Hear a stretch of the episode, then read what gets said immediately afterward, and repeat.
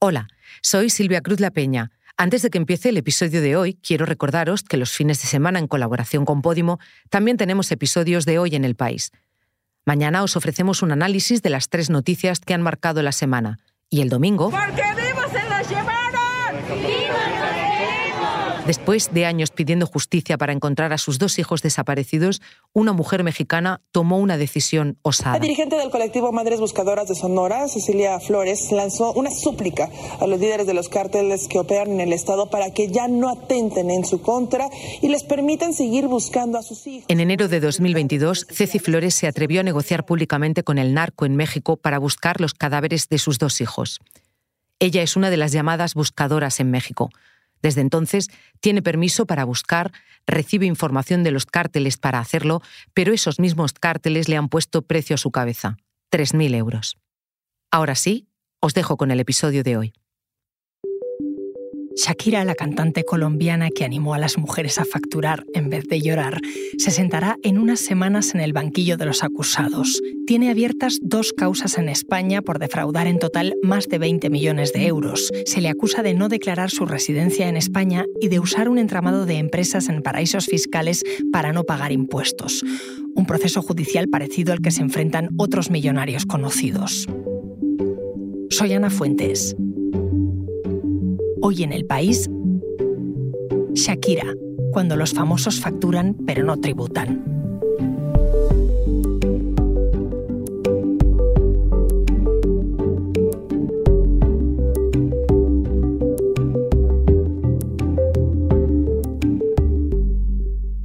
Hola Jesús. Hola Ana, ¿qué tal? Jesús García Bueno es probablemente uno de los periodistas que más ha seguido a Shakira en estos últimos años, pero no está especializado ni en música ni en corazón, sino en tribunales, en la redacción del país en Cataluña. Dime por qué ha seguido tanto esta cantante. Eh, sí, pues, pues como dices, más por su vinculación con, con los tribunales que otra cosa. Shakira eh, ha estado viviendo en Barcelona pues, 12 eh, años, fruto de su relación con el ex defensa del Barça, Gerard Piqué, y en fin, ha hecho aquí su vida y ha visto crecer a sus, a sus hijos. El problema es que en todo este tiempo pues, se le han abierto eh, dos eh, causas judiciales, ¿no? lo cual su relación con la ciudad, que tenía que ser una relación pues, de, en fin, de, de, amor, pues se ha convertido más bien en una relación de, de amor-odio y actualmente pues, reside en Miami, a la espera de juicio por la primera de esas causas. Y vamos poco a poco, eh, cuando se marcha a Miami, ¿qué situación judicial deja en España? Sí, pues eh, mira, tiene dos causas abiertas y pendientes. La primera, que es digamos la más importante, es por un fraude, un presunto fraude de 14 millones y medio de euros eh, eh, durante tres años en los que ella asegura que no vivía en España.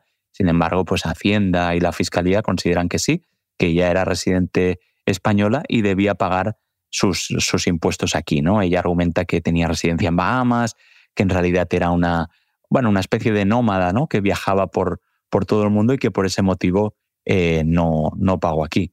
Eh, un poco para quien conozca la discografía de Shakira, eh, pues este periodo que se investiga en este primer juicio coincide un poco con su eclosión musical a nivel mundial, ¿no? Es el tiempo en el que ella pues canta su famoso Waka Waka en el Mundial de Sudáfrica de 2010 y después hace las, las giras, ¿no? En torno al disco Sale el Sol. A partir de entonces se muda a Barcelona siempre según la, la Fiscalía, y es el origen de este primer conflicto judicial.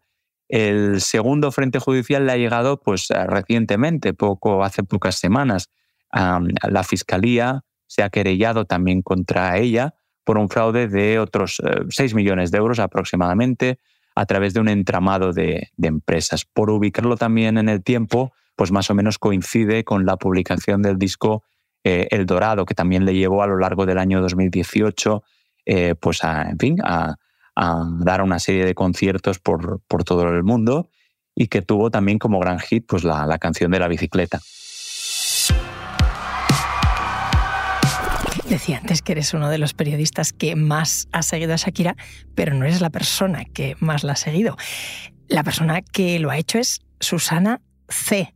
Em, cuéntanos quién es. Eh, sí, sí, tienes razón, Ana. Susana C, la verdad es que merece una, un capítulo o una, una película aparte. ¿no? Bueno, es una, es una inspectora de Hacienda, no, no damos el apellido pues porque es un perfil profesional también bastante discreto y, digamos que personaliza un poco este tipo de investigaciones, pero es cierto que ella en particular, pues bueno, le ha dedicado como una gran energía a este, a este caso y ha reconstruido la vida de Shakira a lo largo de los años eh, que se investigan. En la primera, recordemos, de las dos causas, que son es entre 2012 y, y 2014, ¿no? cuando Shakira decía que era nómada y que no vivía en España, y sin embargo, pues Hacienda a través de esa labor prácticamente de espía, ¿no? detectivesca de, Susana, pues considera que sí, que, que vivía en, Barcelona. Eh, ha hecho de todo para, para ubicarla aquí, ha seguido las, eh, sus redes sociales, eh, por ejemplo, en las que pues, las fans de, la, de Shakira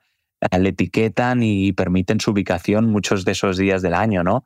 en fin, una investigación realmente concienzuda que le lleva a alcanzar esa conclusión de que era residente en España.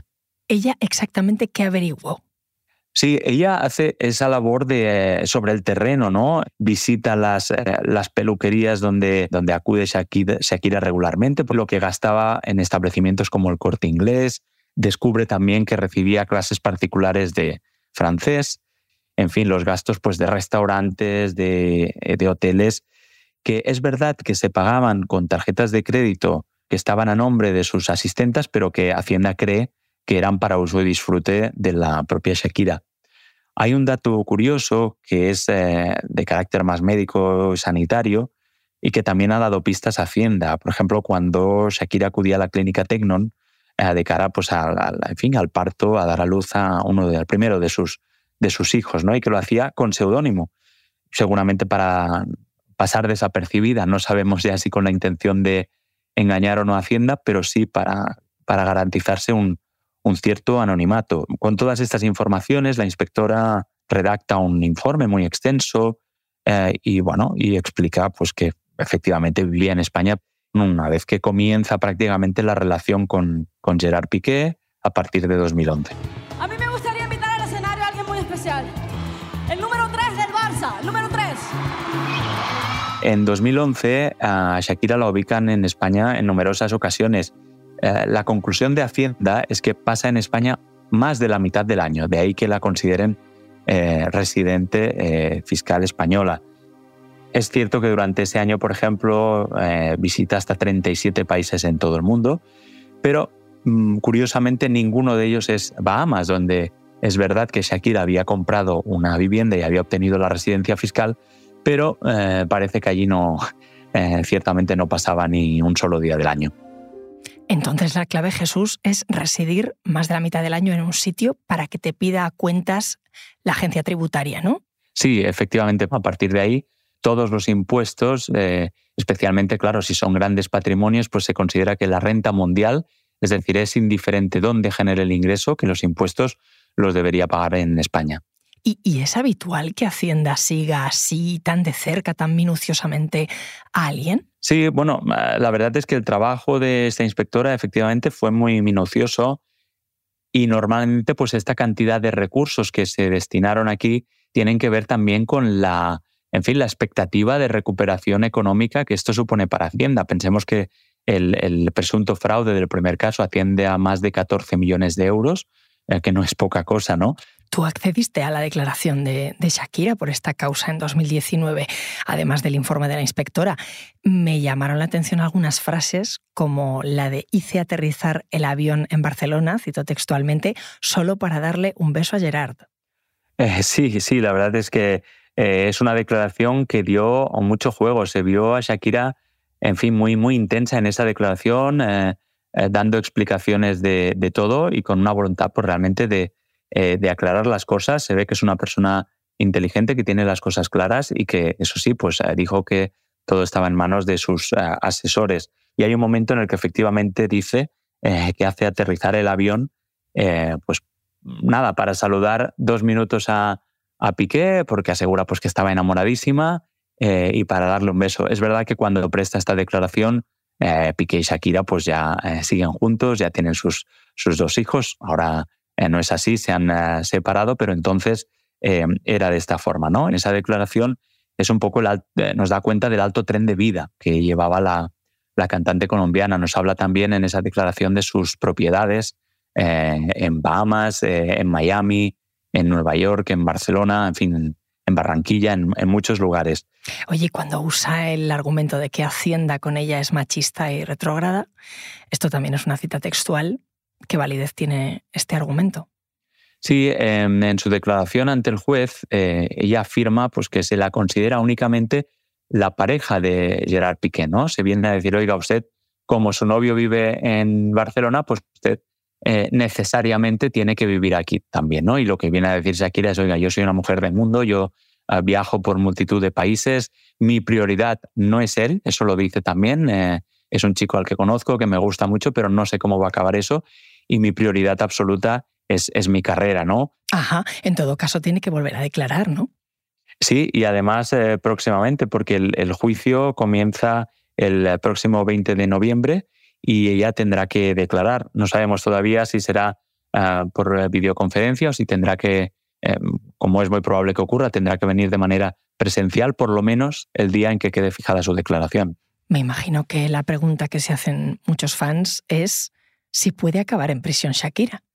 Pues es una, es una muy buena pregunta. Em, la Fiscalía pide más de ocho años de cárcel para este primer caso para Shakira. Es cierto que al final en los delitos fiscales acaba siendo una posibilidad la de ingresar efectivamente en prisión bastante remota. Tenemos que pensar en primer lugar que la mayoría de estos casos acaban en un pacto entre las partes, es decir, entre la acusación y la defensa, em, por el cual, pues, precisamente el acusado paga las cantidades que se consideran oportunas a cambio de ver rebajada esa pena y no ingresar en prisión. Es cierto que en el caso de Shakira estos pactos se han intentado pero no se han alcanzado, con lo cual bueno, pues eh, presumiblemente, por lo que sabemos hasta ahora, va a ir a juicio y si finalmente de ahí se resulta una condena en firme superior a los dos años de cárcel, eh, podría acabar ingresando en prisión. También es verdad que en delincuentes, digamos, primarios, es decir, que no tienen antecedentes, como sería el caso de Shakira, y dado que no hay riesgo, pues seguramente de, en fin, de que cometa otros delitos, mm, es difícil, pero mm, habrá que verlo. Está todo sobre la mesa y esa segunda causa judicial que también tiene pendiente, pues eh, hace que el panorama para ella sea complicado. Jesús, en estos años que ha pasado Shakira en Barcelona, ¿cómo ha sido su relación con vosotros, con los periodistas? ¿Os ha atendido alguna vez para explicaros algo sobre su patrimonio, sus cuentas? Eh, no, bueno, yo personalmente no, no he tenido ninguna relación ni ningún contacto directo con ella. Sí es verdad que tiene un gran equipo, un muy amplio equipo de eh, asesores en todos los ámbitos, también en el de comunicación y son los que de alguna manera han gestionado este, este asunto o la versión de, de Shakira sobre, sobre este asunto. Ella se ha mostrado cada vez, digamos, más, más enfadada por lo que considera pues una persecución o, que se está poniendo el foco demasiado en, en su patrimonio y en sus, eh, en sus cuentas o en sus impuestos. Y de ahí que, por ejemplo, recuerdo bien que hubo un momento en que la Fiscalía y ella estuvieron a punto de llegar a un acuerdo es decir, que Shakira iba a reconocer los hechos a cambio de una rebaja de la pena. Finalmente todo eso se frustró y Shakira a través, insisto, no ella directamente, pero a través de su equipo, pues sacó un comunicado muy contundente, muy duro contra la fiscalía en el que acusaba pues, a esta institución, en fin, pues de perseguirla y de tener una cierta animadversión. Esto a su vez pues también molestó eh, a la fiscalía, que es cierto que no contesta públicamente o a través de los medios, pero bueno, pues ha llevado ahora mismo a que las posiciones estén muy distanciadas. Ahora me sigues contando, Jesús. Enseguida volvemos.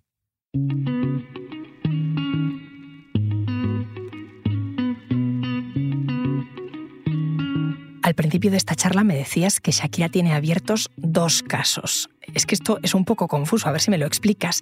El segundo caso no es por si vivía o no en Barcelona, porque ya estaba claro que vivía ahí, ¿no?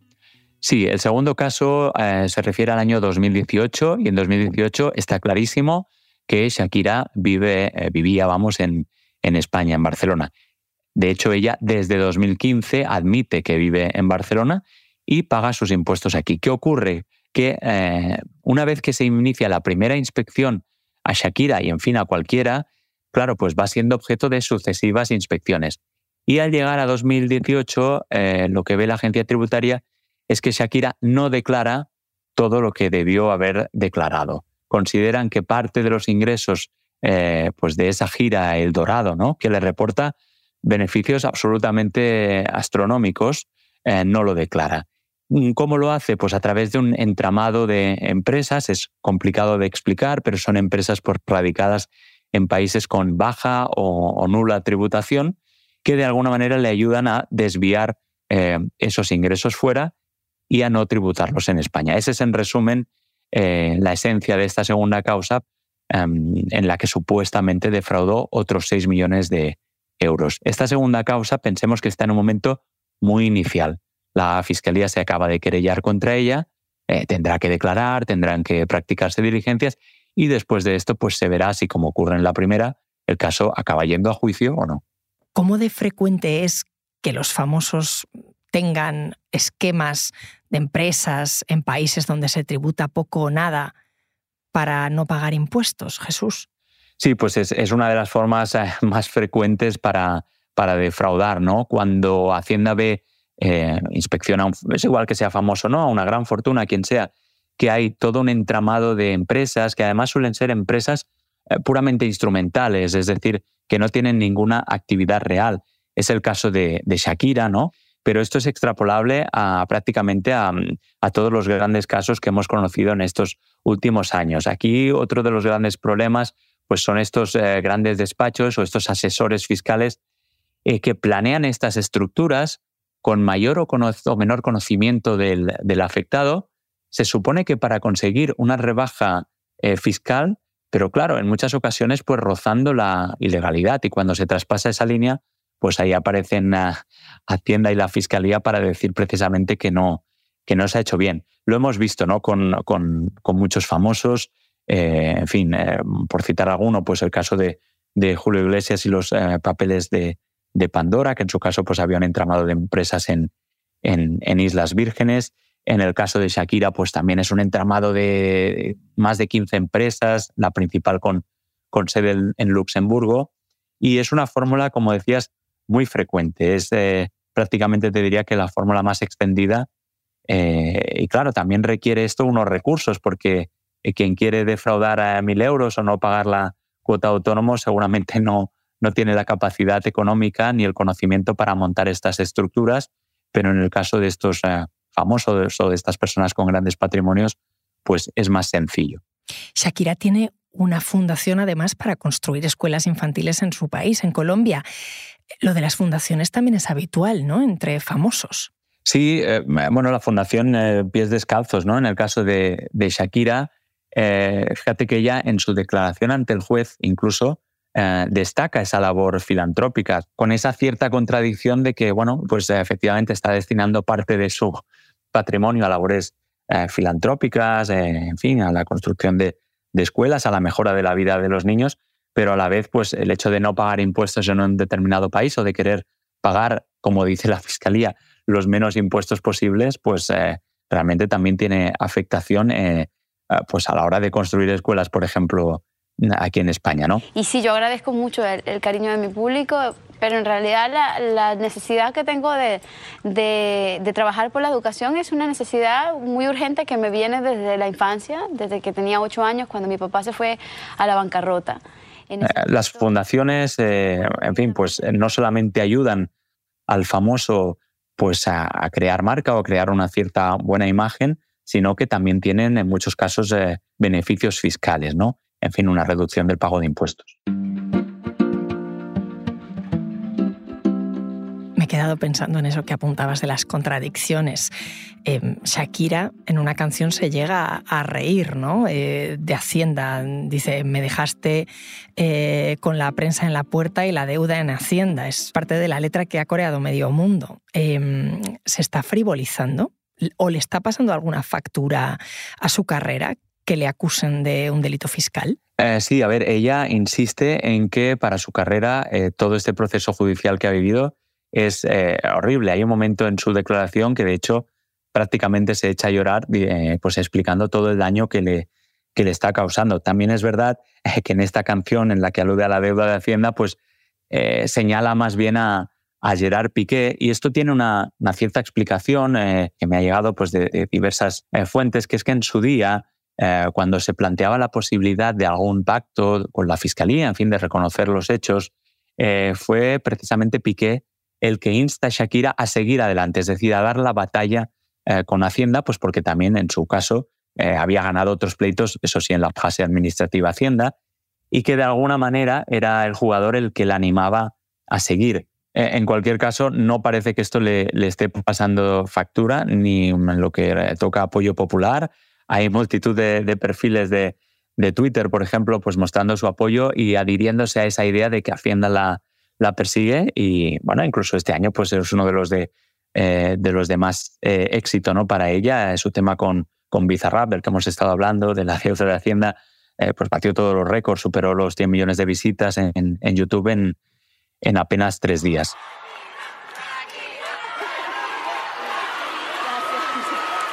Pero mi mayor, mayor, mayor suerte es la de tener los fans que tengo. Cuando me sentí sola, me acompañaron, me protegieron, me mostraron su lealtad. Como periodista, ¿cómo es contar las vergüenzas de alguien tan querido por el público durante tanto tiempo? ¿Te han criticado en Twitter, por ejemplo? Bueno, pues en, Twitter no, pero es verdad que tiene, recibes a veces pullas incluso de los amigos. Pero bueno, pues nuestra tarea como periodistas y más como periodistas de tribunales y de investigación, pues es contar también esta cara B, quizá menos, menos amable de, los famosos, eh, en fin, que yo creo que, insisto, no les pasa factura desde el punto de vista de los, ah, de los fans, pero también es verdad pues, que toda esta parte menos amable pues, está aquí, aquí reflejada en estas investigaciones de, Hacienda y yo por mi parte no he recibido tampoco ninguna, ninguna presión, eh, he podido hacer mi, mi trabajo y veremos cómo acaba todo este trance con Hacienda. Gracias Jesús. Gracias a Tiana. Este episodio lo ha realizado Belén Remacha. La grabación en estudio es de Nicolás Chavertidis. El diseño de sonido es de Nacho Taboada. La edición es de Ana Rivera y la dirección de Silvia Cruz La Peña. Yo soy Ana Fuentes y esto ha sido Hoy en el País. Mañana volvemos con más historias. Gracias por escuchar.